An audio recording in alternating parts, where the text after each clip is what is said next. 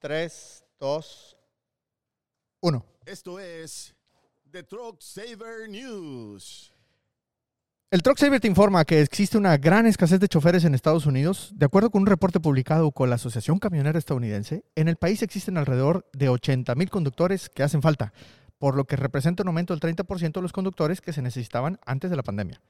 Según el presidente de la Asociación Estadounidense de Camiones, Chris Spear, eh, aclaró que está bien canijo porque no hay choferes en Estados Unidos. Y esta escasez se ha significado un gran colapso en los puertos estadounidenses, porque a pesar de que el presidente Joe Biden ha ordenado que los puertos laboren 24/7, pues la disposición no ha logrado cumplir con la falta de mano de obra. Y esto, naturalmente, ha creado que el mercado en México se ponga más perro porque la escasez de operadores se ha recrudecido con la migración hacia Estados Unidos y Canadá debido a que se liberaron las visas B1 a los operadores que pueden venirse y pues obviamente mejor se viene para acá porque acá ganan los verdes y no se quedan allá ganando pesos con ya sabe quién. Pues, amigos, esto es el Truck Saver Show. Bienvenidos. Buenos días. No se duerman. Soy el Truck Saver y el día de hoy me dejaron solo porque no cualquiera quiere venir. Perlita, pues ¿quién? no les quiero decir ni qué andará haciendo ahorita, que no vino. El Tuercas, ah, ya sospeché, ¿verdad? A lo mejor por eso no vinieron ni uno ni otro. Eh, y no contesta, los infelices. Eh, bueno, el Tuercas nunca ha contestado. Este, oye, ¿cómo se manejan estos teléfonos? Pues el día de hoy vamos a hablar de este problema de la escasez de choferes.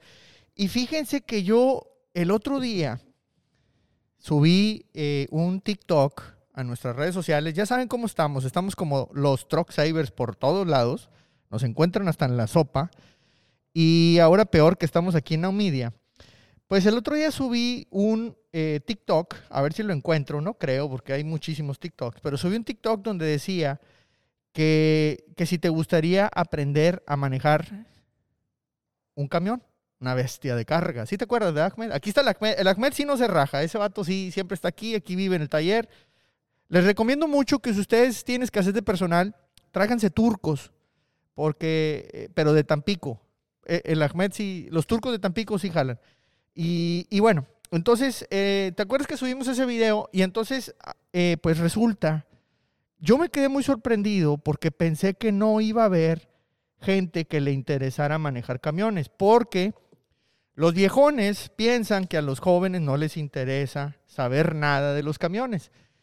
Y pues ese TikTok comprueba lo contrario. De hecho, yo también quería saber si había raza que quisiera aprender de mecánica. Y resulta que ese TikTok, a ver si lo encuentro, tiene cientos y cientos de mensajes. Mucha raza sí quiere aprender a manejar.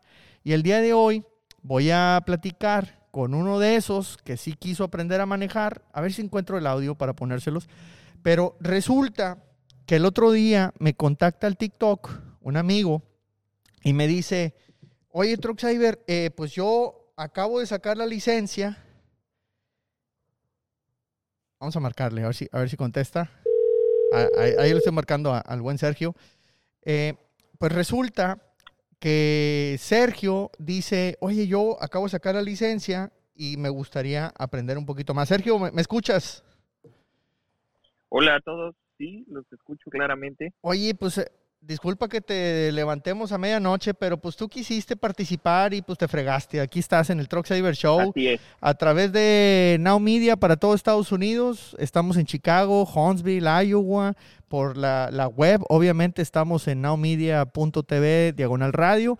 Y lo más fregón de todo, estamos en el Heraldo Radio a través, oye, ya no sé ni en qué tantas ciudades, Monterrey, Guadalajara, Ciudad de México, Tijuana, eh, Tampico, sí, sí, Ahmed, Tampico también, Ciudad Juárez, este, Brownsville, McAllen, estamos por todos lados, compadre. Así es que bienvenido al show. Eh, pues. Muchas gracias. Eh, me da mucho gusto que primero que, que me hayas contactado, porque me decías que estás apenas sacando la licencia y vas a arrancar operaciones. Vas apenas a subirte a, a manejar eh, un tráiler, un camión, un troque. ¿Dónde estás tú, Sergio? Bueno, eh, les cuento ahorita un poco de mi historia brevemente. Yo tengo siete años eh, viviendo en Estados Unidos. Yo llegué por una visa de, em, se le llama, bueno, una visa de estudiante para hacer este, prácticas profesionales En el área de la hospital, en el área de hospitalidad, de gastronomía. Yo soy graduado de gastronomía, de la carrera de gastronomía, este, en la Ciudad de México. Ok. Entonces yo, Que nos escuchan, que nos están escuchando por el Heraldo de la claro. 98.5.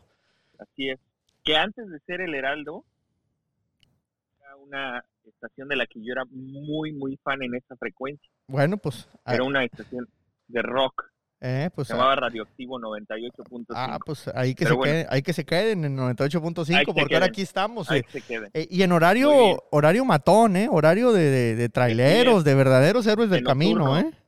En la noche, nocturno, Sí, nocturno. totalmente. Eh, y bueno, yo llegué a Estados Unidos por medio de esa beca de estudiante y eh, pues como muchos que llegan a Estados Unidos llegan en busca de nuevas oportunidades, eh, de trabajo, una nueva vida, etcétera.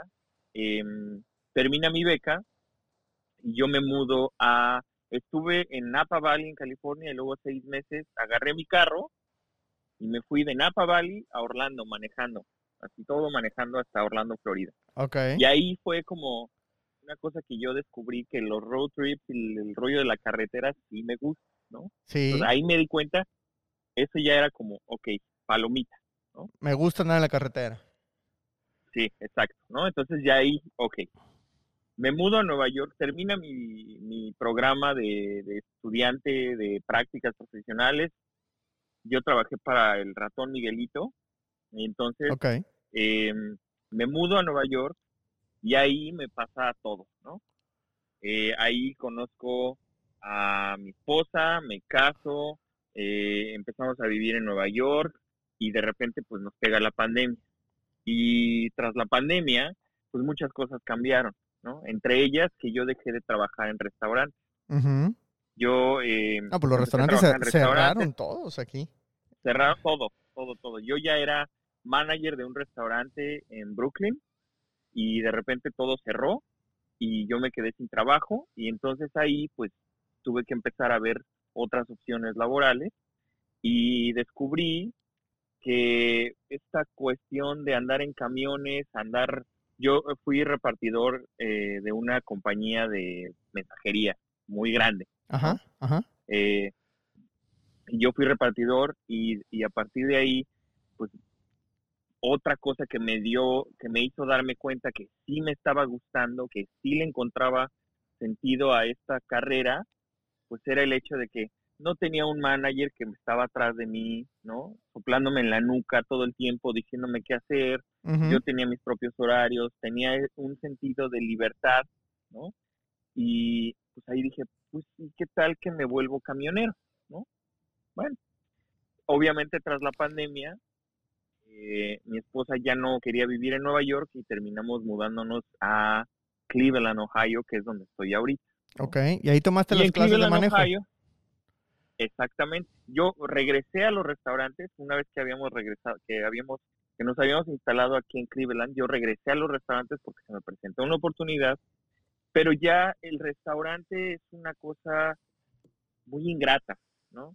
Sobre todo porque, pues, una cosa que yo había escuchado en programas anteriores es que pues tanto la carrera de, tiene muchas cosas en común, la carrera de toquero como la carrera de chef o la carrera de mesero o la carrera de bartender pertenecen al ramo del servicio, ¿no? Sí, Y desafortunadamente el servicio, la, el ramo del servicio, es desgastante. en cualquiera de sus, es desgastante y además es muy ingrato porque la gente no sabe agradecer Sí, no sabe agradecer lo que se hace porque haya comida en su mesa, porque haya eh, cómo bañarse, porque haya cosas en el super, en el supermercado para comprar, porque o sea, ellos no se dan cuenta, ellos dicen yo compro y porque yo tengo el poder adquisitivo para comprar ciertas cosas, entonces yo tengo el poder para tratar a la gente que me brinda un servicio, pues como yo quiera, ¿no? sí, sí. Y Y pues, te, y te, está- y te todo- metiendo a otro que, que yo creo que es hasta más ingrato que, que los restaurantes, ¿eh? Porque en el restaurante, Ah, no, de- en el restaurante de repente, pues, ah, la propinita y que todo dar, pero, pero en el camión, y ahí te encargo. Ahora, Aquí, eh, eh, no sé si a ti te asuste o, o- o- qué tipo. Sí, dime, dime. quiero preguntar algo. ¿Ustedes creen que la propina es un modo de vida digno para una persona cuando de repente la propina no es parte de un salario, es una gratificación?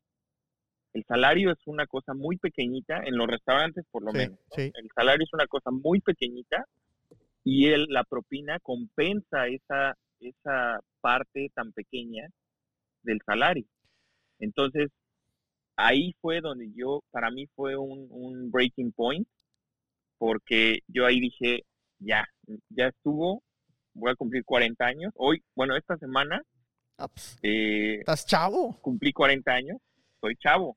Fíjate, no acabo tan de ver chavo. una estadística que me mandaron aquí y, y aquí en Estados Unidos la edad promedio es de 54 años. Irnos a México pronto, porque allá es como de 70.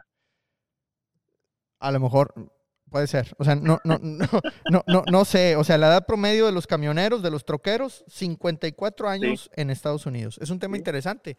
Y, y Sí, yo sí, sí, pensé, sí. y fíjate, yo pensé que a los jóvenes no les interesaría. Yo subí un TikTok, parece que ya lo encontré. Voy a poner el audio, mira. Aprender a conducir un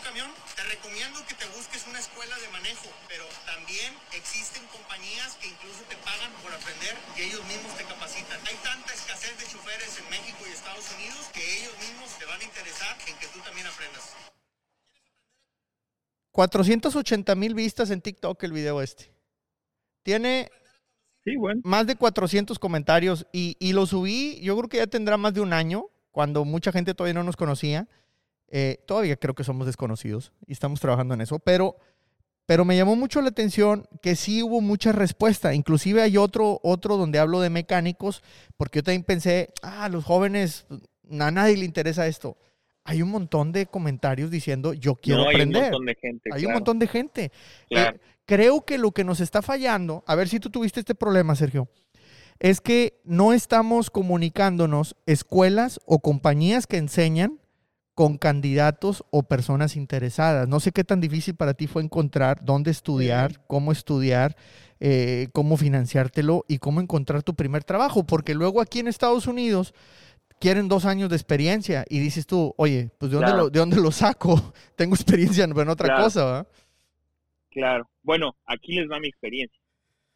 Em, yo después de, de haber trabajado en restaurantes, para mí, yo ya llegué a un punto de, de no retorno, de ya empezar a dedicarme a estudiar para sacar mi licencia de conducir. Esto pasó a principios del año, a- en enero, enero 3 justamente. Yo, yo entré dos meses antes, yo empecé a hacer una búsqueda pues bastante profunda de escuelas de manejo, ¿no? En las escuelas de manejo, todo tiene una letra chiquita, ¿no? Entonces, ¿qué quiere decir con eso? Que cuando uno busca en internet, en Google o en, una, en un buscador, eh, buscan escuelas de manejo cerca de mí o escuelas de manejo en Sí. el estado donde vivan, Sí. van a salir cinco opciones o seis o siete opciones y entonces en esas cada una les va a, les va a dar eh, eh, ciertos beneficios que ofrecen esas escuelas. Las escuelas que te dicen eh, tú puedes eh, estar con nosotros y saliendo te garantizamos el 95% de nuestros alumnos que, que se gradúan salen con trabajo. Claro. Eso es cierto. Eso, la realidad es que es cierto. Claro que hay excepciones. ¿Por qué?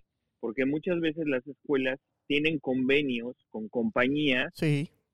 con las que ya tienen un cierto, pues sí, un convenio donde dicen, ah, pues mira, mientras tú estás estudiando, mientras tú estás tomando el programa, van a ir reclutadores a las escuelas a ofrecer un plan de trabajo para los egresados, ¿no? Entonces, primero hay que ver cómo se va a financiar esa, esa escuela. Claro. Yo eh, tuve la fortuna de que, de que, bueno, la fortuna y no porque también le ahorré, ¿no? Sí. Este, sí. Para, este, para pagar mi escuela, como aquí se le dice, out of pocket, que quiere decir de tu propio bolsillo, Sí. que sale de tu propio bolsillo.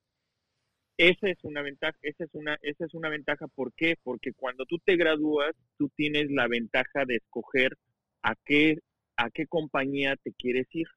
¿no?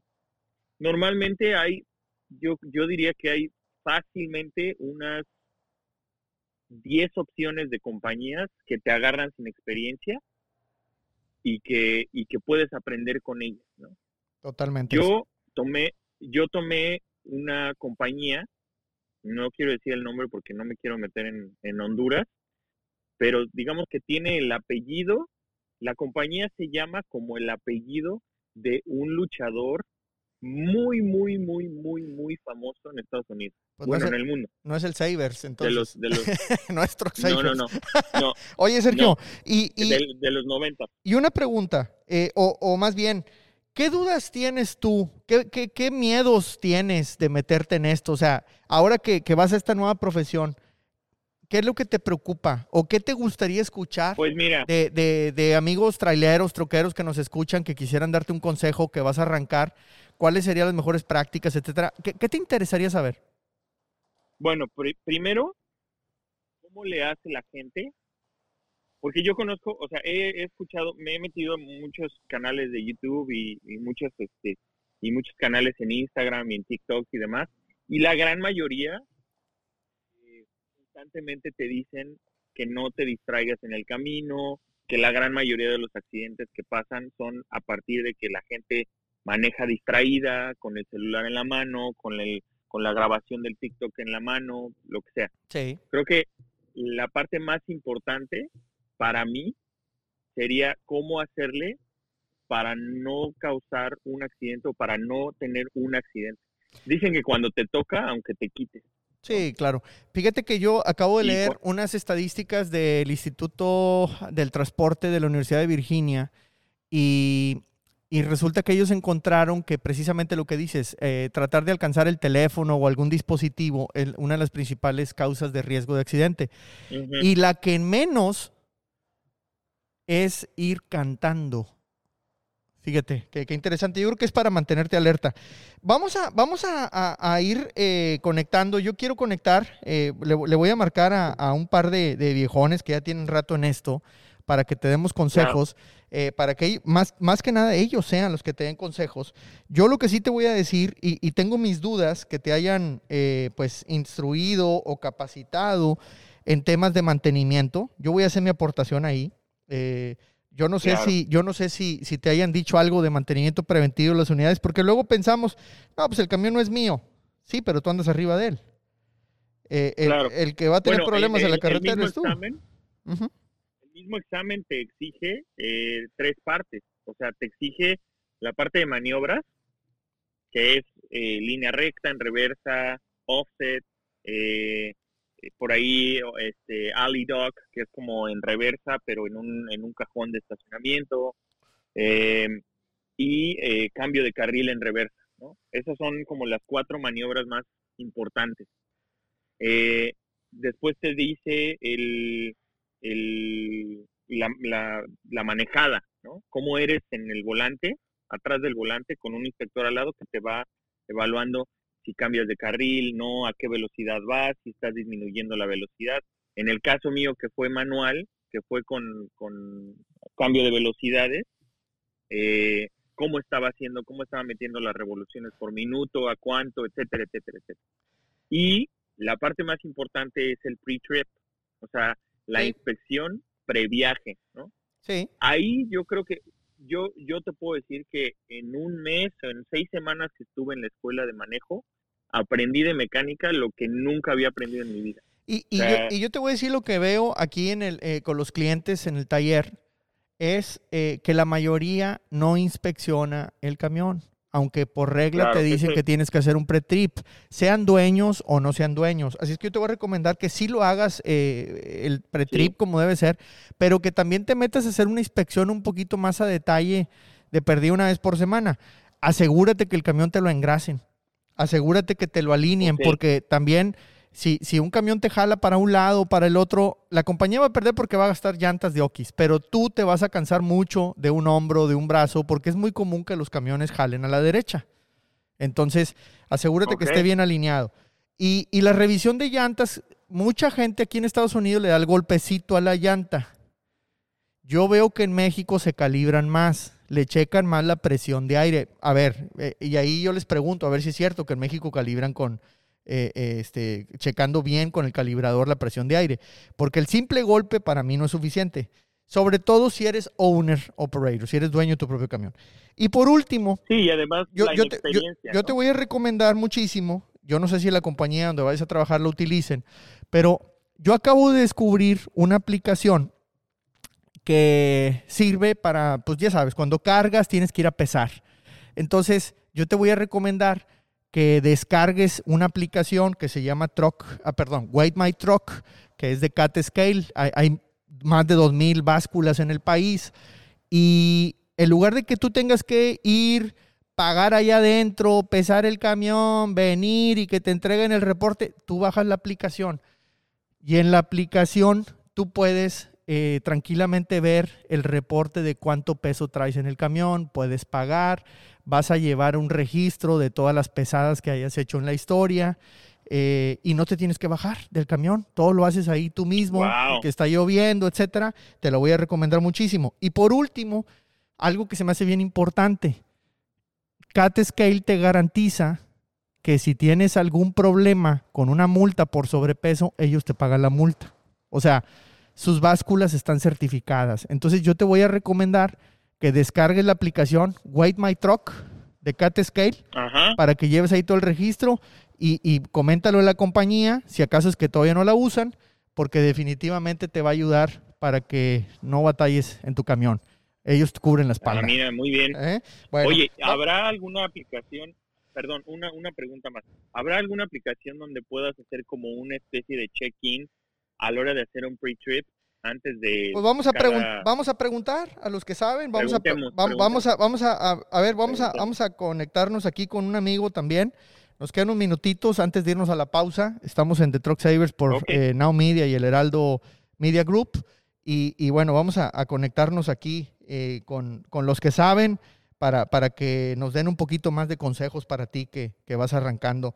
Eh, estamos marcándoles aquí a otro troquero. Le- les quiero recordar que si ustedes quieren participar en el programa, mándenme mensaje a mis redes sociales, a nuestras redes sociales. Somos los Truck Savers, Bueno. estamos en todas.